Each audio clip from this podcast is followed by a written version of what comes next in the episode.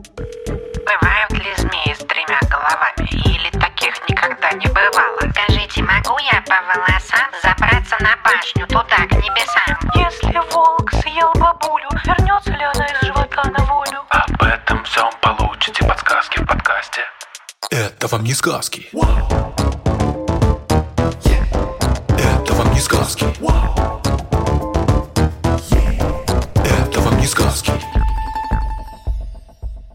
Всем привет! Всем привет! Привет, Степа, привет, дорогие слушатели. Мы очень давно с вами не виделись, не слышались и вообще ни с кем не встречались, и очень соскучились. Да, ужас. Для тех, кто только начинает нас слушать, или для наших старых, не в буквальном смысле слушателей, а, которые, может быть, позабыли про что этот подкаст, объясняю. В этом подкасте я, Степ Культейский, и мой собеседник Тата Зарубина разбираем разнообразные сказки, мультики, один раз даже песню проверили. Мифы из этих сказок и всего вышеперечисленного мы проверяем на прочность и рассказываем, что может быть в реальной жизни, а что нет. И иногда у нас бывают необычные выпуски, которые называются «Блицы». И сегодня у нас будет как раз такой необычный выпуск. А, Мы решили, что мы, поскольку это первый выпуск после большого перерыва, он должен быть особенный. В «Блицах» мы обычно разбираем не один, а сразу несколько вопросов и всегда приглашаем в гости кого-нибудь из редакции. И сегодня у нас в гостях наш а, расшифровщик Кирилл Гликман. Кирилл, привет. Всем привет. Приветик. И он, во-первых, ответит на кучу ваших вопросов, которые у вас и даже у нас есть к нему. А во-вторых, просто поучаствует в нашей записи. Кстати, у нас есть новость. Может быть, вы заметили, что подкаст вышел не в то время, в которое он выходил раньше. Теперь подкаст будет выходить раз в неделю, по вторникам. А еще теперь выпуски появляются в приложении «Гусь-Гусь» раньше, чем здесь, на две недели. То есть, если вам хочется слушать нас пораньше, то советуем подписаться на «Гусь-Гусь». Тем более, там выходит еще много всего интересного. Например, недавно вышел курс про дизайн. Ну а если вы готовы ждать, то не обязательно ни на что подписываться. Подкаст будет доступен и тут, просто позже. Степ, у тебя есть идея, чем занимается расшифровщик? Честно говоря, ни одной. Вот это да, ты все это время говорил. Спасибо расшифровщику, не знал, за что спасибо. Сдаюсь, эту правда. Мне все равно было приятно, Степ.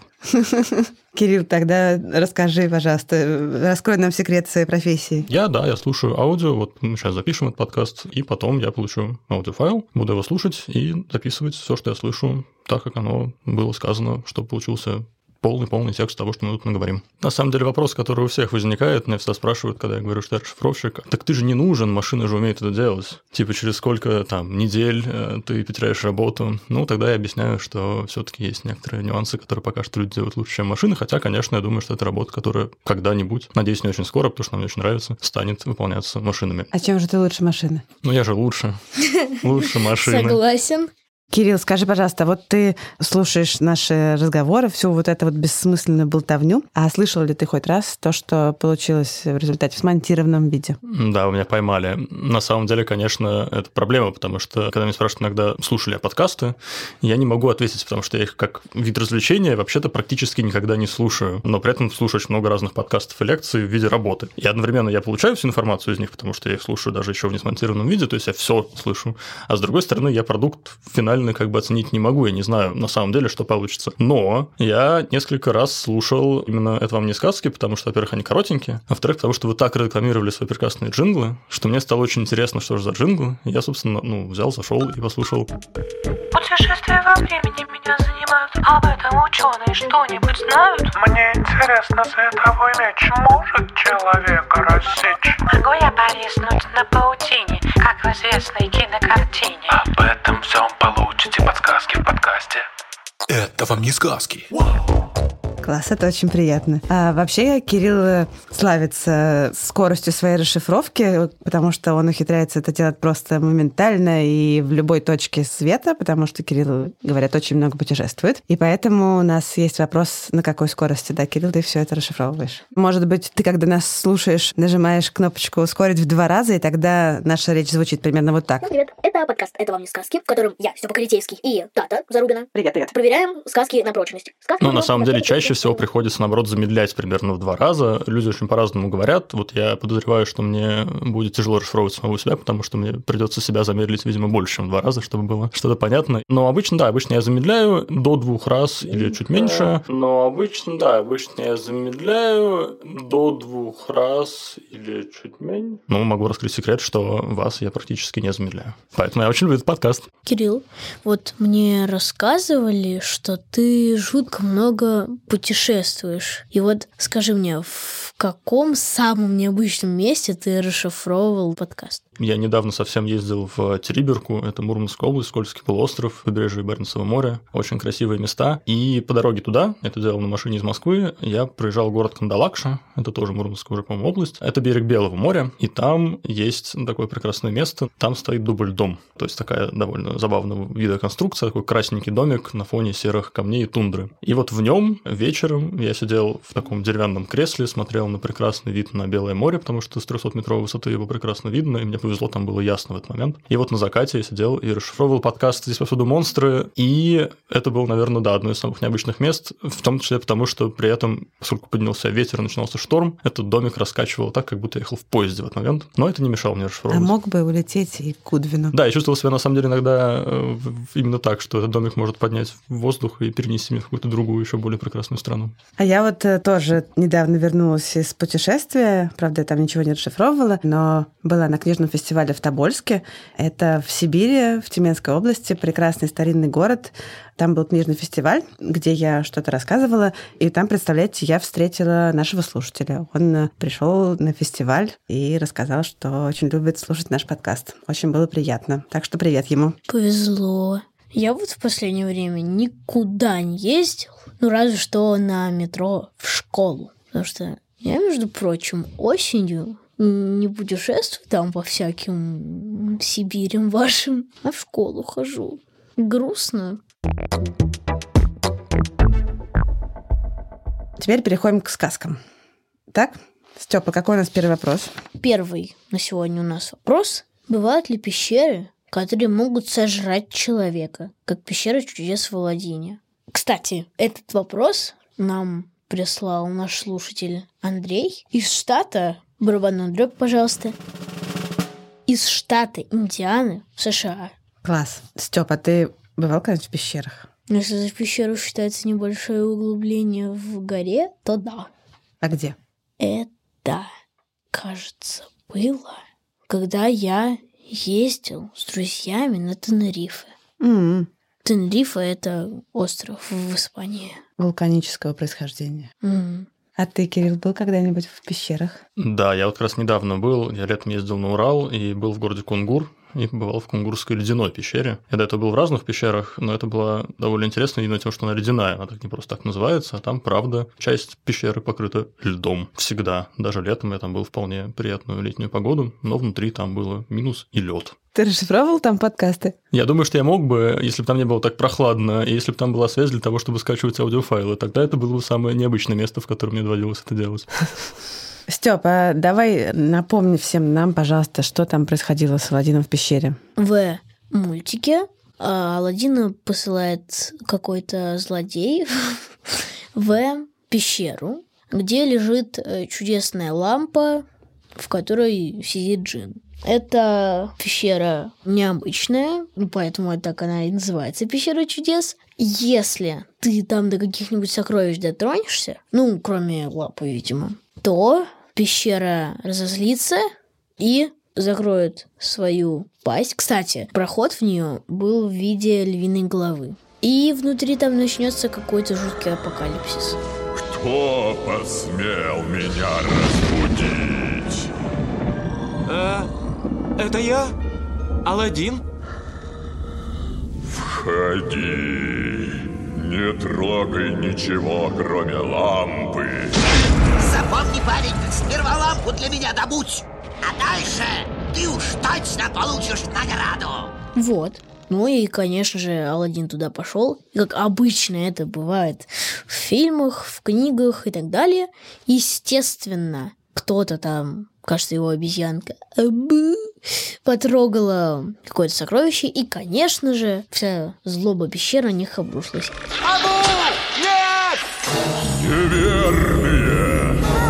конечно же, они выжили. Долой предсказуемость. Долой предсказуемость. И давай все-таки поговорим про то, что такое пещеры, какие они бывают на самом деле. Так, а вот как образуются пещеры?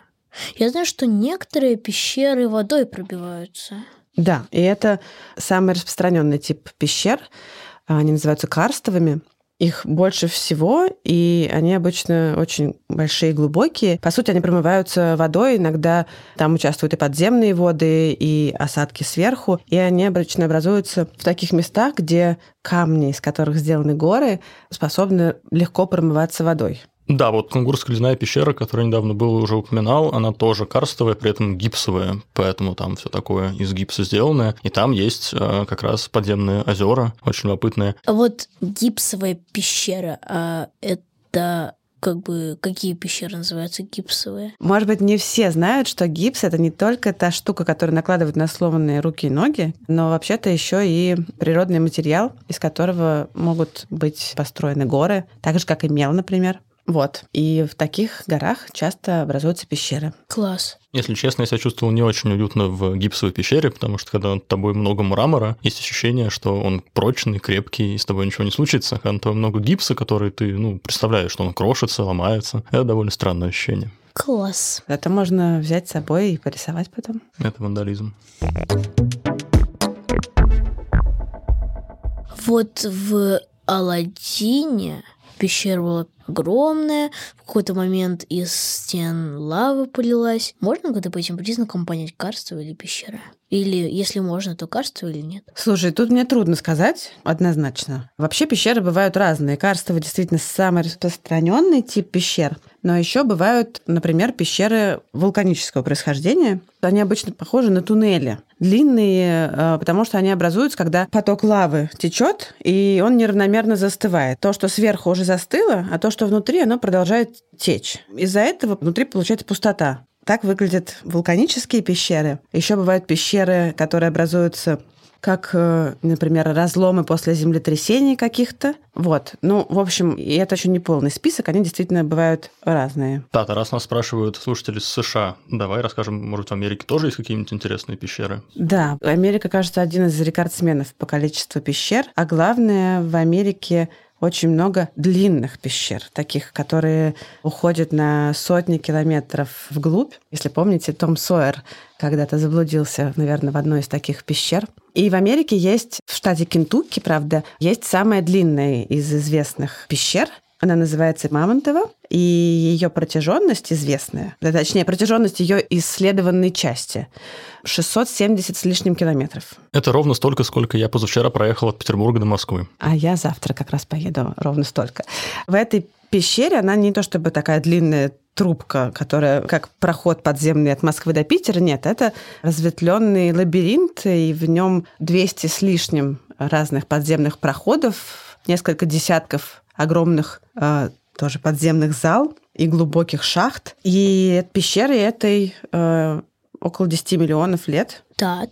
Вот в пещере же можно найти что-то там, кроме льда, мела, ну и камня. Да, в пещерах иногда находят супер интересные находки, потому что в пещерах из-за того, что там постоянная температура, которая э, ну, не, не скачет в зависимости от времени года и настроения погоды. Из-за этого там все довольно хорошо сохраняется. Вообще в пещере, поскольку миллионы лет накапливает информацию в себе, если там покопаться и проанализировать все, что там лежит, то можно много чего понять про нашу Землю в глубокой доисторической древности.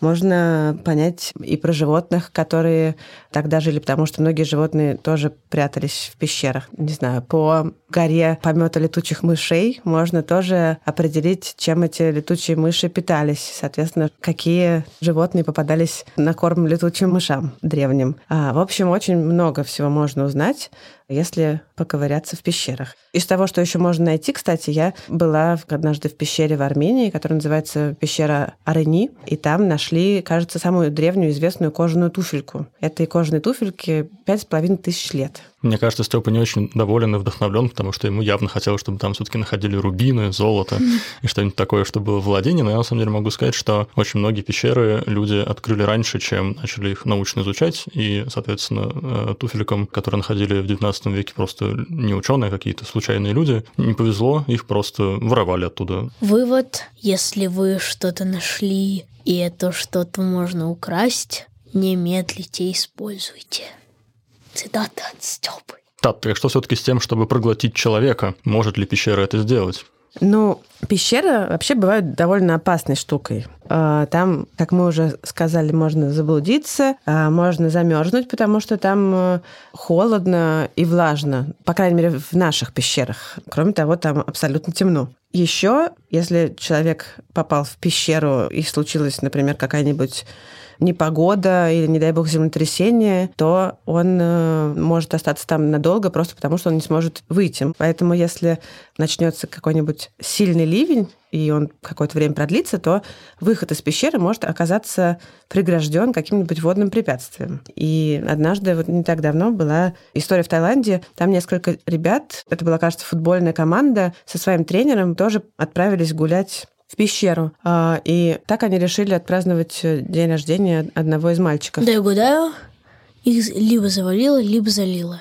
Либо и то, и другое. Долой предсказуемость. Да, э, пока они гуляли по пещере, начался ужасный дождь, и там был в одном месте довольно узкий проход, он оказался весь в воде. И выйти ребята не смогли, и, естественно, поскольку они пошли ненадолго, то у них был совсем маленький перекус с собой и какая-то летняя легкая одежда. Они приехали туда на великах, прислонили велики ко входу или побросали там э, у входа в пещеру и пошли гулять. Вот. И дальше они... Это была супер спецоперация. Сначала их долго не могли найти. Мне кажется, неделя ушла на то, чтобы их найти. А потом еще полторы недели их доставали оттуда. Потому что сначала первый раз, когда их нашли, водолазы им передали какие-то вещи, еду, и воду. Вот, а потом нужно было придумать, как их оттуда достать. А еще их было много, а кусочек, на котором они спасались, был довольно небольшой кусочек пространства. И у них постепенно кончался кислород. Они же дышат и выдыхают и поэтому в какой-то момент спасатели поняли, что ждать уже нельзя, и нужно срочно что-то предпринимать. И вот спустя две с половиной недели их все-таки достали, все, слава богу, были живы. Какое-то время многие из них провели в больнице, но все закончилось хорошо. Кажется, там, к сожалению, погиб спасатель при этом. Жаль. Вот. Короче говоря, если возвращаться к вопросу, то, наверное, можно сказать, что пещера все-таки может проглотить человека. Хотя это бывает не очень часто. Просто в действительно опасные пещеры неподготовленные туристы не ходят, редко ходят. А бывают пещеры, в которые лучше не соваться. Так, этот вопрос мы закончили. И плавно, буквально плавно, перетекаем к следующему. Потому что следующий вопрос у нас тоже про подземный мир. И вопрос такой. Можно ли жить под землей, как жители из сказки «Семь подземных королей»? Это, кстати, эта сказка, это предыстория волшебника изумрудного города, примерно за тысячу лет. Это вопрос от нашего слушателя Саши. Саша, спасибо за вопрос. Да, в этой сказке описывается целая страна, которая находится внутри огромной-огромной пещеры с подземным озером, и на его берегах там такой город, в нем живут подземные рудокопы и добывают там какие-то полезные ископаемые.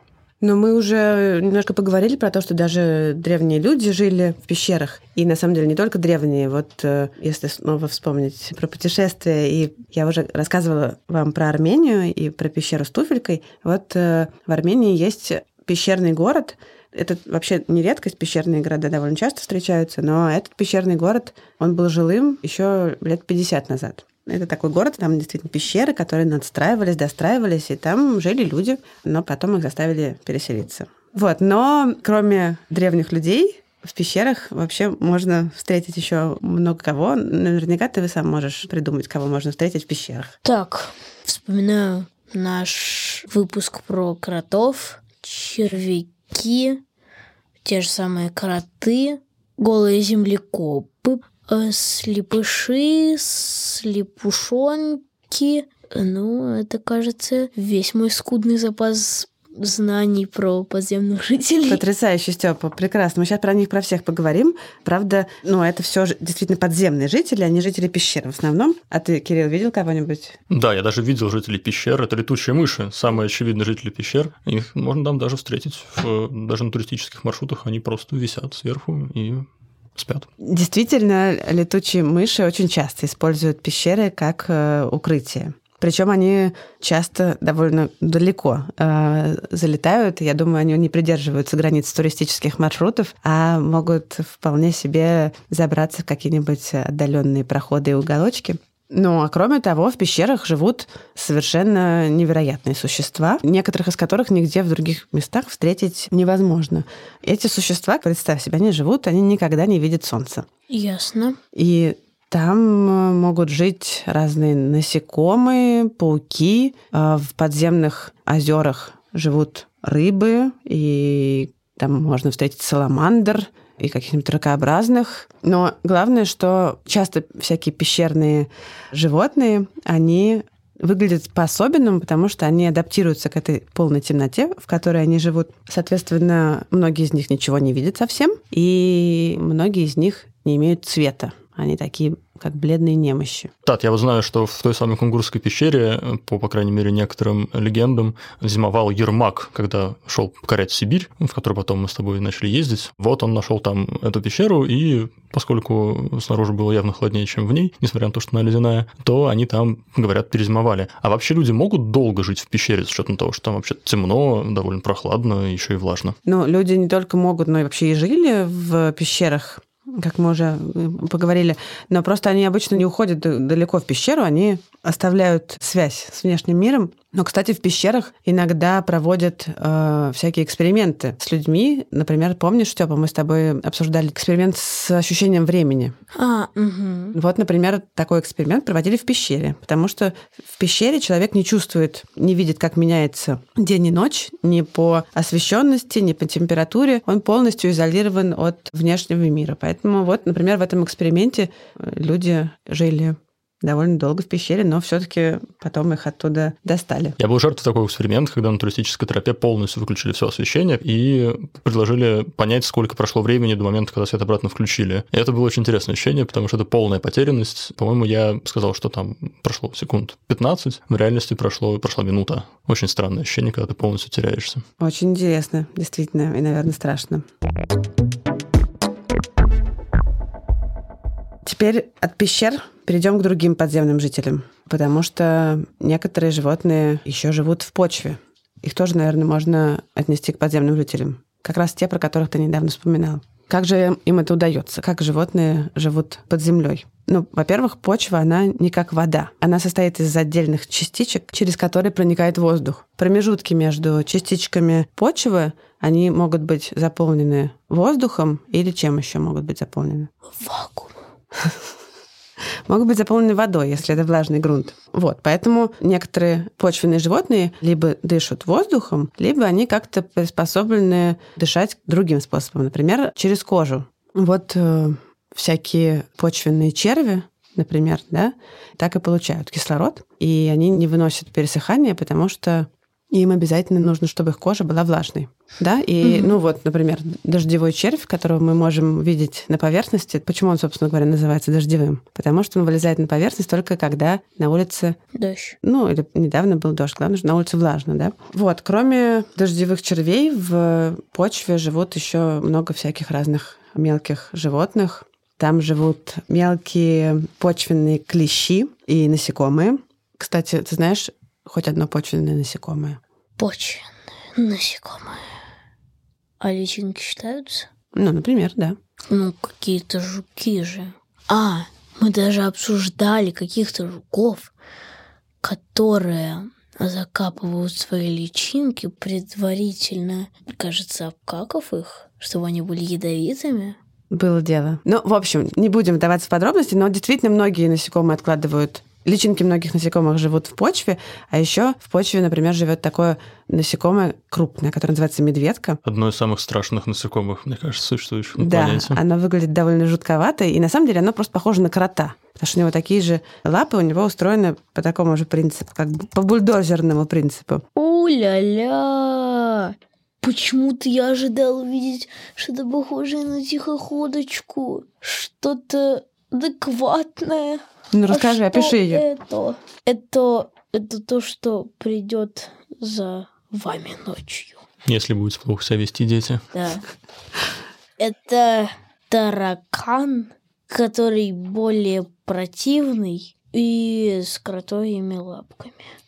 Люди, мы призываем вас не гуглить, как выглядит медведка. Я знаю, что это только побудит вас это сделать, но, люди, послушайтесь моего совета, пожалуйста.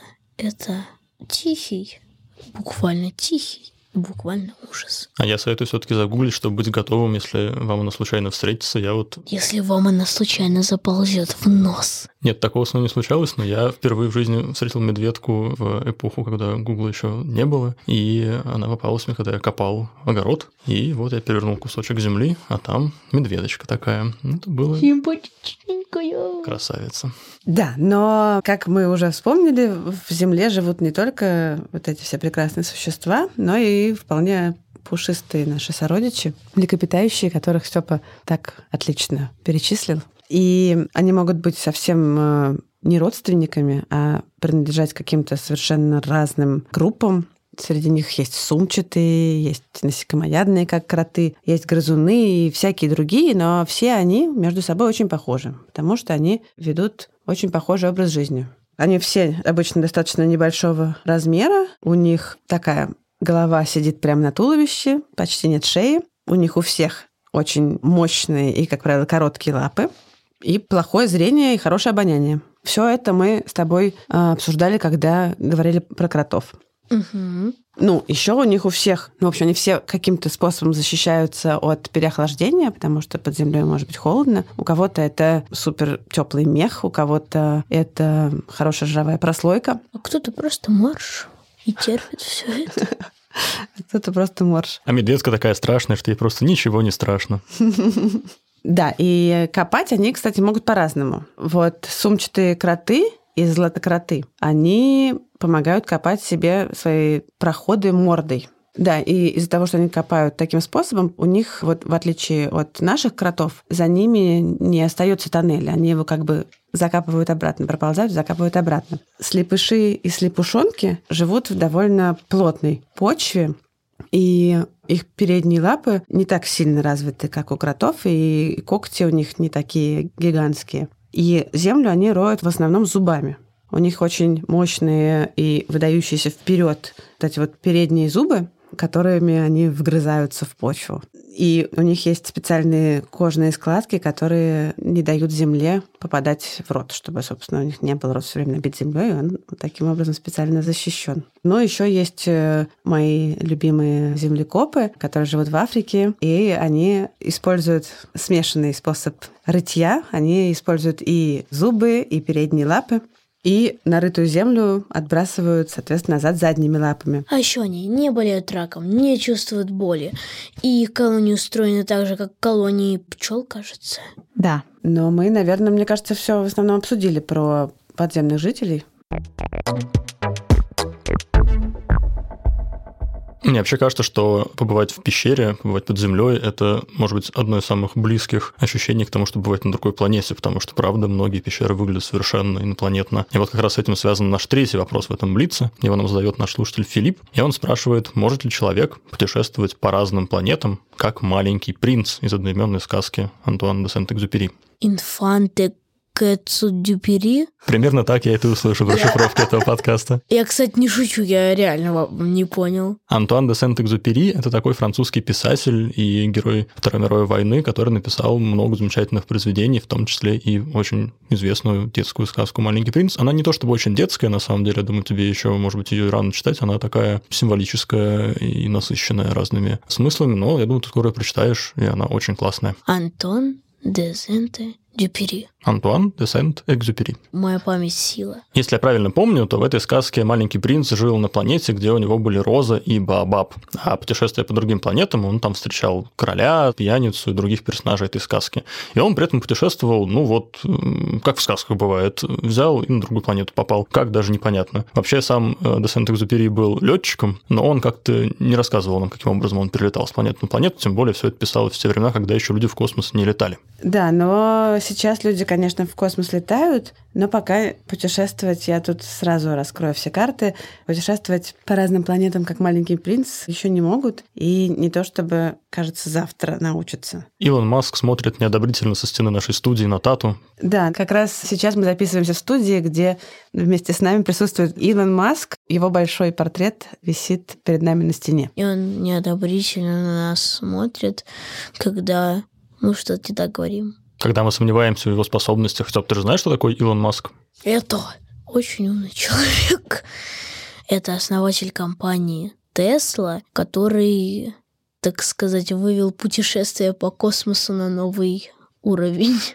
Тесла, Тесла — это машины, которые работают на электричестве. Да, еще у него есть компания SpaceX, которая как раз пытается сделать космос доступным не только для космонавтов или для каких-то отдельных редких миллиардеров, которые там могут оказаться за очень большие деньги, а вообще для всех. И сделать так, чтобы мы могли, вот как маленький принц, с планеты на планету путешествовать на его ракетах. Да, потому что люди давно мечтают научиться это делать. И, конечно, в первую очередь пока что речь идет о ближайших к нам планетах. Это какие? Марс и Луна.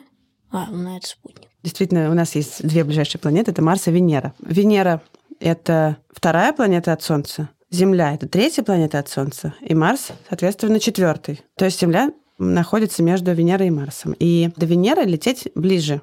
Вот космический аппарат, который долетал до Венеры, он э, летел 4 месяца приблизительно к ней. А до Марса лететь э, около 9 месяцев. То есть вдвое больше практически. Но так как Марс выживабелен, а Венера вот абсолютно нет, все хотят летать на Марс. Выживабелен – это хорошее слово. Никто еще пока не знает, выживабелен ли он, но все надеются. На Венере ужасно жарко, жарче, чем в печке. Средняя температура на Венере 450 градусов.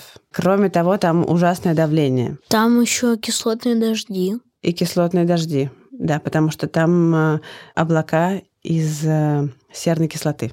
А на Марсе средняя температура примерно минус 60, и в некоторых местах на экваторе бывает даже как-то помягче. Там есть какая-никакая атмосфера, которая менее плотная, чем земная, но все-таки она есть, и она защищает, как-то защищает от всякого вреда, который летит из космоса. Стоп, а ты знаешь, почему никто не пытается освоить Луну?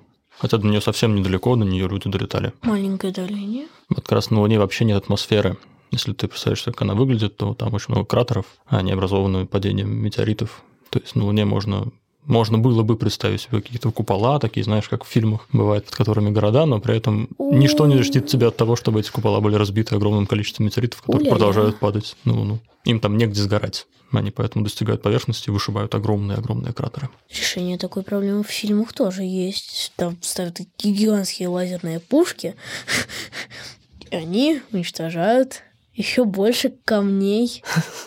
На Марсе все гораздо более благополучно. Марс не только близко, но и кажется, что устроен он так, что условия на нем не очень похожи, но более или менее напоминают земные. И первые космические аппараты еще без людей отправились на Марс очень давно, еще в 60-х годах. Попытки отправить эти беспилотные космические корабли на Марс были неудачными, потому что некоторые вообще почти никуда не, не улетели из-за того, что у них произошла авария на ракетоносителе. Другим удавалось довольно хорошо приблизиться к Марсу, но потом, например, терялась связь. Но, тем не менее, в какой-то момент все таки люди преодолели эти сложности, и несмотря на то, что первые полеты на Марс были неудачными, сейчас вот, например, на Марсе работает марсоход, который уже не только может классно фотографировать поверхность планеты, но и на самом деле делать какие-то суперсложные исследования, изучать груз, грунт, э, проверяет, возможно ли там жизнь, какие-нибудь микробов ищет. В общем, э, пока мы сами не научились э, летать на Марс, и тем более не научились там существовать и заниматься научной работой, зато мы научились туда отправлять агентов. Вот если посчитать, то из всех попыток отправить космический аппарат к Марсу, которых было, по-моему, около 50, удачными были только половина. Поэтому, уже на самом деле поэтому, пока сложно говорить о том, что люди могут лететь на Марс, потому что если мы не можем космический аппарат надежно туда доставить, то людей... И подавно. То людей, да, и подавно страшно туда отправлять. Во-первых, мы пока не умеем делать такие мощные ракеты, которые могли бы перенести космонавта со всем необходимым, что ему нужно в таком долгом путешествии. Просто как бы нет ракет, которые могут столько на себе унести. Кроме того, в космосе очень сильная радиация, это такое вредное излучение, которое вызывает всякие серьезные болезни. И нас от него защищает атмосфера как раз. А когда э, человек летит в космическом корабле, его от этого ничего не защищает. И если он летит недалеко, и это короткий перелет, то это не очень страшно. А если он летит 9 месяцев и потом еще столько же обратно, то это может для него быть уже очень-очень-очень вредно. Ну, в общем, пока что наша задача, наверное, научиться делать супермощные ракеты, которые не только вообще осилят это, но и смогут преодолевать это расстояние гораздо быстрее. Илон, спасай. Ну, если честно, мне кажется, что если даже Илон Маск или кто-то другой придумает такие ракеты, а это все-таки, скорее всего, случится через какое-то время, то потом, если человечество залетит до Марса и оставит там какой-то отряд космонавтов, у них будут большие проблемы. Все будет совсем не так здорово, как в фильме «Марсианин», где можно картошку на Марсе выращивать. А я небольшой специалист в космической теме, но, насколько я понимаю, на Марсе у тех же самых роботов и аппаратов, которые там работают, есть большая проблема. Их там заносят пылью от чудовищных песчаных бурь, которые там регулярно случаются, и в том числе поэтому они, например, выходят из строя и очень грустно заканчивают свою жизнь где-то там одиноко на этой красной планете. Поэтому там тоже будет много-много разных сложных, но интересных задач стоять перед человечеством. В общем, пока что мы даже не близки к тому варианту легкого путешествия с планеты на планету, которые так легко давались маленькому принцу из сказки Экзюпери. Ну что, заканчиваем? Да. Спасибо всем. Это важное событие. На этом Блице пятом мы закончили цикл, встретившись со всей командой подкаста. Теперь мы знаем всех людей, которым мы говорим спасибо. Мы благодарим расшифровщика Кирилла Гликмана, который к нам пришел, и мы наконец-то с ним познакомились. Спасибо большое. Спасибо вам, ребят, это было очень здорово. Благодарим редактора Асю Терехову, звукорежиссера Диму Гудничева, фактчекера Михаила Трунина, композитора Михаила Сарпьянова и студию «Огурец подкаст». Наш подкаст можно слушать на всех платформах, где вы любите и привыкли слушать подкасты, но лучше всего, конечно же, это делать в приложении «Гусь-Гусь». Кроме подкаста «Это вам не сказки», там еще огромное количество классных детских подкастов и курсов лекций, все из которых я расшифровывал, и они вам точно понравятся. Я вам это говорю как человек, который все их слушал. Так что подписывайтесь на «Гусь-Гусь», слушайте в приложении «Гусь-Гусь» наши разные материалы и лекции. Всем пока! Всем пока!